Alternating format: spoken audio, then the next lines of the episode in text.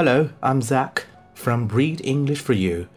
I will read a letter from a husband to you. Husband until death. A letter from Abream Scriven to Dinah Jones. In 1858, having recently been sold down the river and parted from his family, Abream Scriven wrote the following heartbreaking letter to his wife. Her subsequent attempts to have her husband bought back by another slave owner failed. They never saw each other again. Savannah, September the 19th, 1858. Dinah Jones, my dear wife, I take the pleasure of writing you these few lines with much regret to inform you that that I'm sold to a man by the name of Peterson, a trader, and stays in New Orleans. I am here yet, but I expect to go before long. But when I get there, I will write and let you know where I am. My dear, I want to send you some things, but I do not know who to send them by. But I would try to get them to you and my children. Give my love to my father and mother and tell them goodbye from me. And if we shall not meet in this world, I hope to meet in heaven. My dear wife, for you and my children, my pen cannot express the grief I feel to be parted from you all. I remain yours, truly, husband until death. Abream Scriven.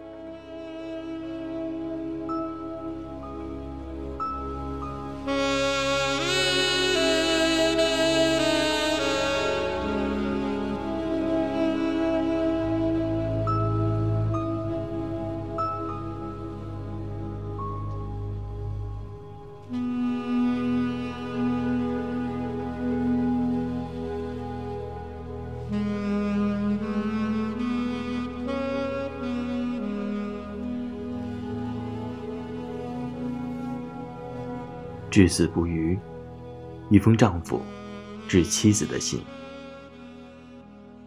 一八五八年，因为被贩卖到萨凡纳河下游而被迫离开家人，阿布里姆斯克里文给妻子写下了这封悲伤欲绝的信。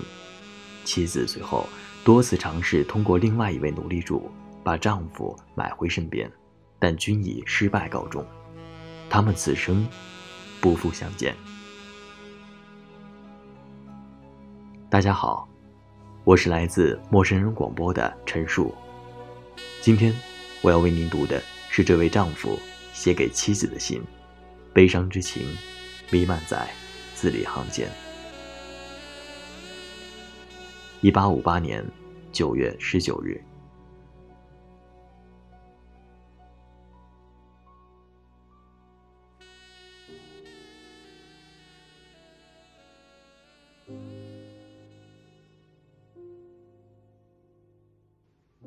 戴娜·琼斯，我挚爱的妻子，能执笔给你写信，本是开心的事。但我不得不难过的告诉你，我被卖给了一位名叫彼得森的新奥尔良商人。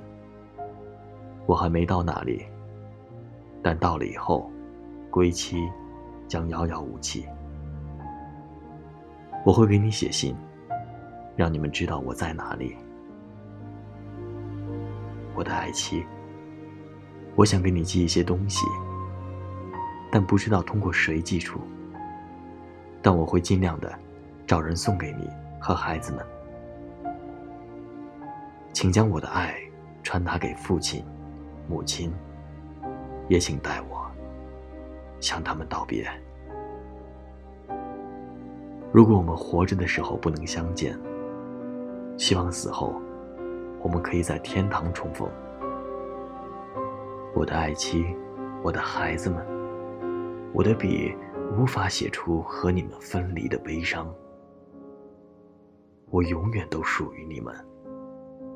至死不渝的丈夫，阿布里姆·斯克里文。